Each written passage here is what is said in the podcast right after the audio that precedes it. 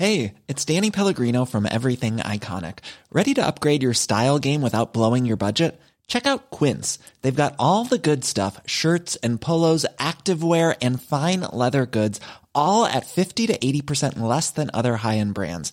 And the best part? They're all about safe, ethical, and responsible manufacturing. Get that luxury vibe without the luxury price tag. Hit up quince.com slash upgrade for free shipping and 365 day returns on your next order. That's quince.com slash upgrade.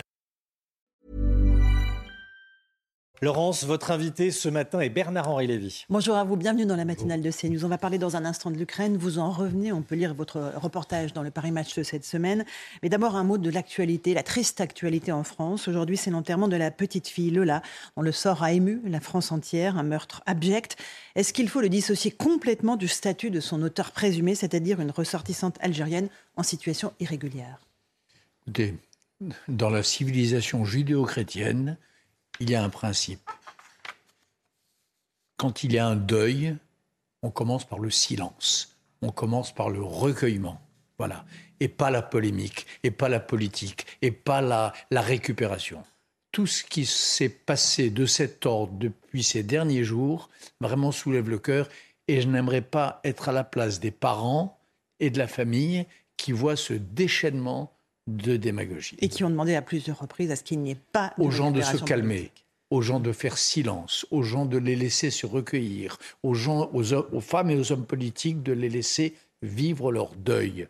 Il sera toujours temps de faire des analyses psychologiques, euh, voire politiques. Mais euh, est-ce qu'il faut pour autant ne pas parler euh, du problème de l'immigration irrégulière dans notre pays? C'est un débat de fond que les Français voient. Je n'ai pas envie d'en parler en tout cas le matin des obsèques de la petite Lola. Recueillement et respect pour la mémoire de cette petite fille. Euh, Emmanuel Macron était hier euh, en, en Italie, enfin il y est encore euh, aujourd'hui. Il a rencontré, on l'a vu il y a quelques instants, Giorgia Meloni, qui vient d'être nommée Premier ministre en Italie. Euh, il lui a dit qu'ils allaient discuter avec ambition, mais vigilance. Il a intérêt et il a raison de parler de vigilance à propos de cette chef de gouvernement. Oui, bien sûr. Compte tenu de l'histoire de Giorgia Meloni, de ses racines politiques, de son enracinement dans le, dans le post-fascisme italien, la moindre des choses, c'est la vigilance, bien sûr. Mais est-ce que la France doit aller plus loin, dire voilà, nous serons vigilants sur le respect des valeurs? C'est pas une façon de s'ingérer dans les affaires italiennes? Écoutez, c'est le principe de l'Union européenne. Euh, chacun, en effet, s'ingère dans les affaires de chacun. C'est le pacte que nous avons noué euh, à l'époque de Robert Schuman, euh, de Jean Monnet et de Alcide de Gasperi. C'est qu'en effet, il y a une union politique qui est encore d'ailleurs inachevée et qui implique qu'on partage les mêmes valeurs. Oui. Mais on, voit euh, dans toute l'Europe monter euh, les extrêmes. Est-ce que ce n'est pas un signal inquiétant que nous envoient les peuples, tout simplement? Bien sûr que c'est un signal inquiétant. Et c'est la raison pour laquelle le président Macron a raison de, parler de vigilance. Et, il y a des enjeux d'ailleurs où tout cela va, va, va se mesurer. Par exemple, la guerre d'Ukraine. J'imagine que dans cette rencontre impromptue d'hier soir, le président Macron a parlé à la première ministre Mélanie euh, de l'attitude de l'Italie vis-à-vis de l'Ukraine. Elle est quand même alliée à Silvio Berlusconi qui se réjouit des caisses de vodka qu'il reçoit de Poutine. Elle est alliée à euh, un leader de- d'extrême droite, euh, Monsieur Salvini, qui ne fait mystère nulle part de ses liens de toute nature avec le pouvoir mafieux russe.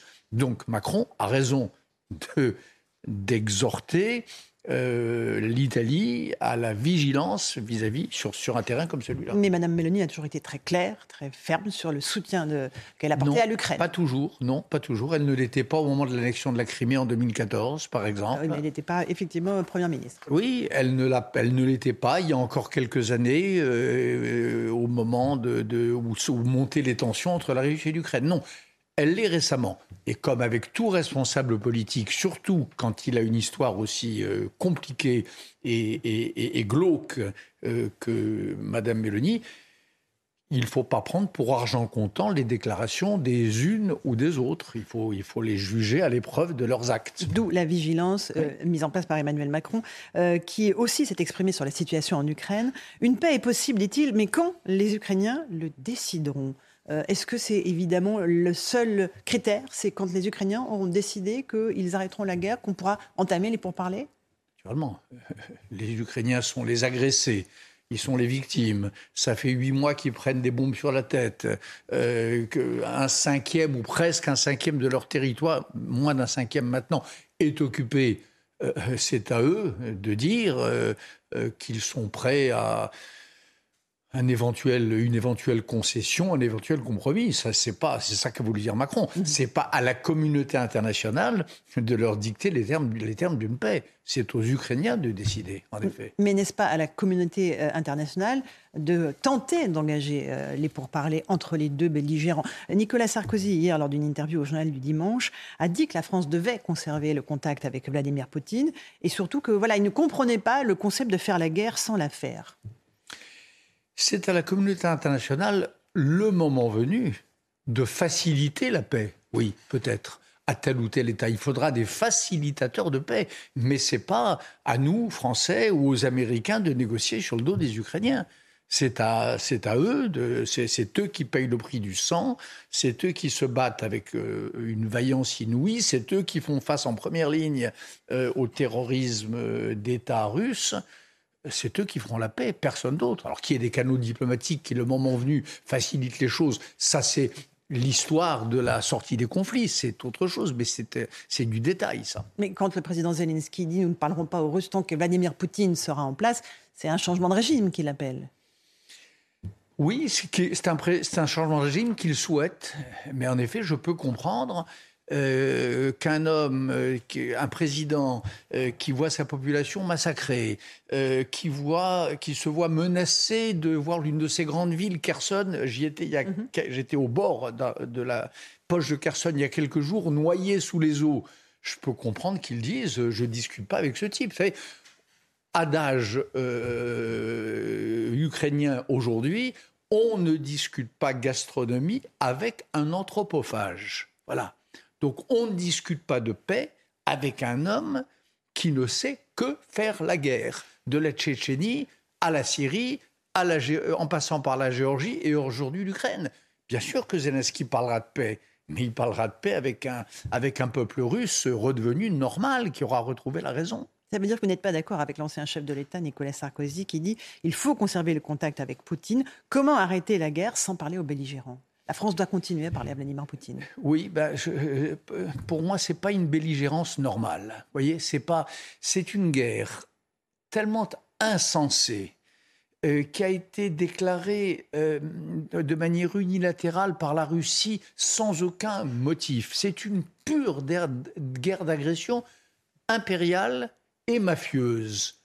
C'est pas un belligérant normal. Donc je crois qu'en effet, la seule solution politique à cette guerre d'Ukraine, c'est la capitulation militaire de la Russie. Je crois ça profondément.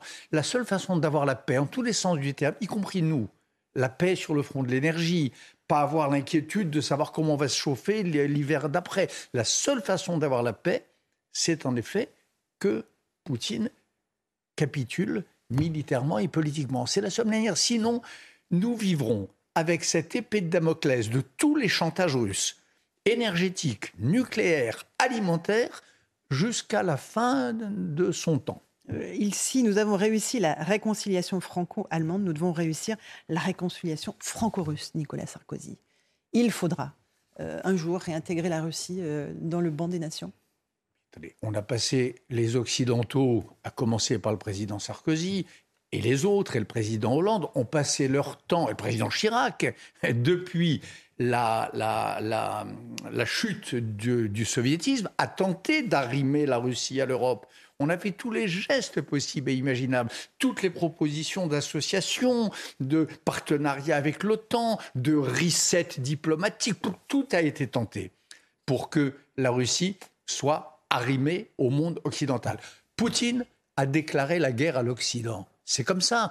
Le fameux discours que vous avez tous diffusé dans vos chaînes euh, le jour où il a annexé les quatre entités euh, euh, ukrainiennes, il, y avait 5% du discours consacré à la guerre d'Ukraine.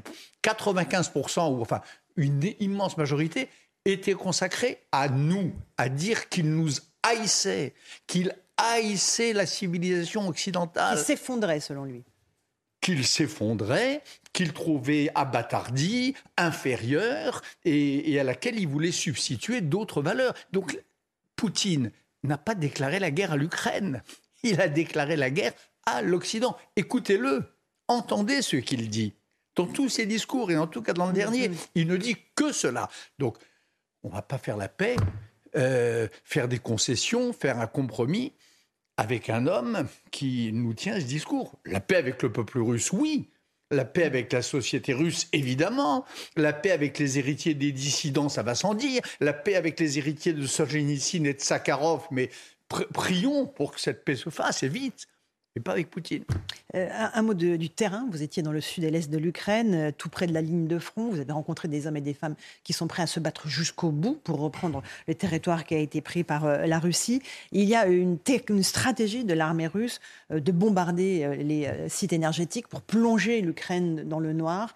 ça va attaquer le moral des Ukrainiens? Forcément, c'est une, c'est une stratégie terroriste. La Russie aujourd'hui, ça je l'ai vu, est passé clairement de la phase militaire de cette guerre à une phase terroriste. En effet, attaque des barrages hydrauliques, attaque des, centrales euh, électriques, euh, attaque des réservoirs d'eau, etc. Ça s'appelle du terrorisme d'État. Le terrorisme, bien sûr que ça plonge dans, l'effroi.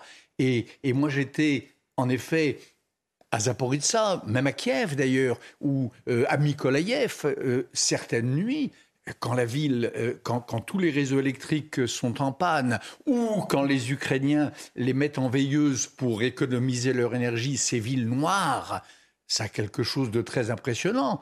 Et puis il va faire froid. Et puis, euh, euh, les gens n'auront plus de quoi se nourrir, n'auront plus d'eau potable. J'ai vu des villages dans la région de Liman, qui est un endroit que viennent de reprendre les Ukrainiens, où il n'y a plus d'eau il y a un puits très, très, à plusieurs kilomètres.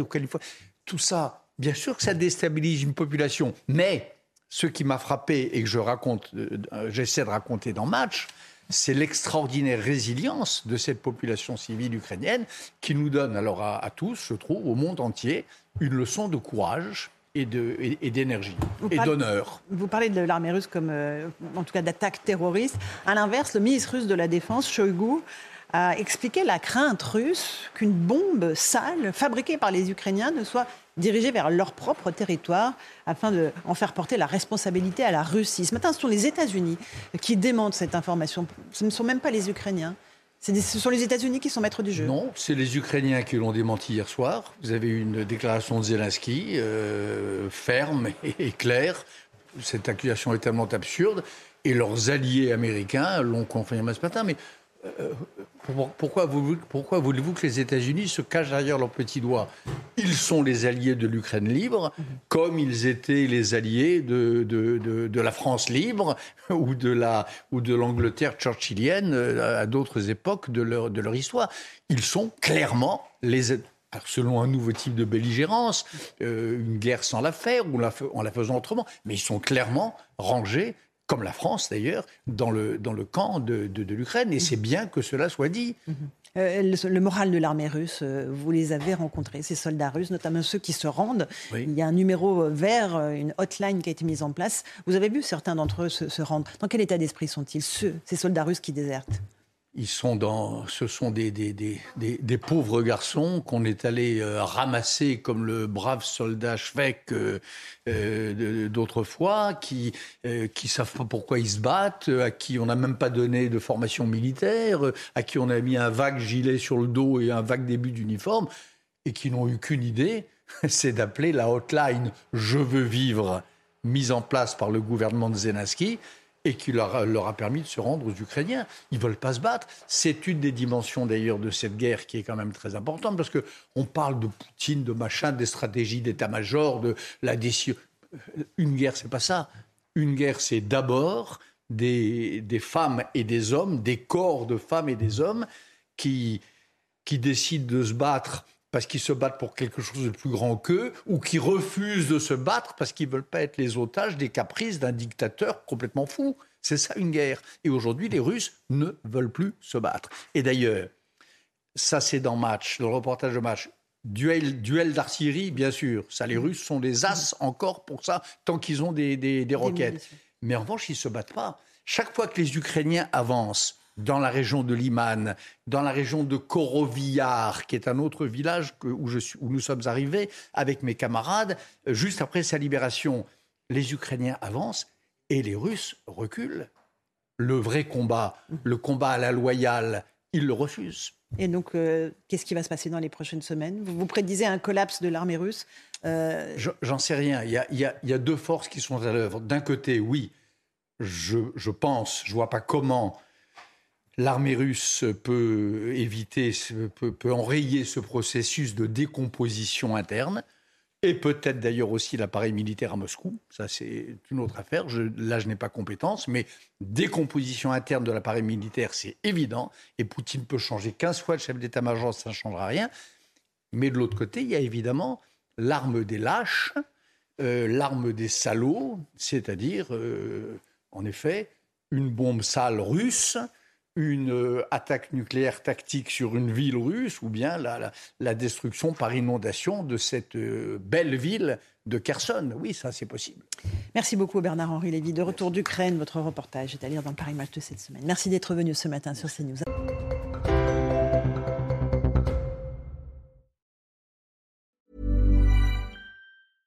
Hey, it's Paige DeSorbo from Giggly Squad. High quality fashion without the price tag. Say hello to Quince. I'm snagging high-end essentials like cozy cashmere sweaters, sleek leather jackets, fine jewelry, and so much more. With Quince being 50 to 80% less than similar brands. And they partner with factories that prioritize safe, ethical, and responsible manufacturing. I love that. Luxury quality within reach. Go to quince.com slash style to get free shipping and 365 day returns on your next order. Quince.com slash style.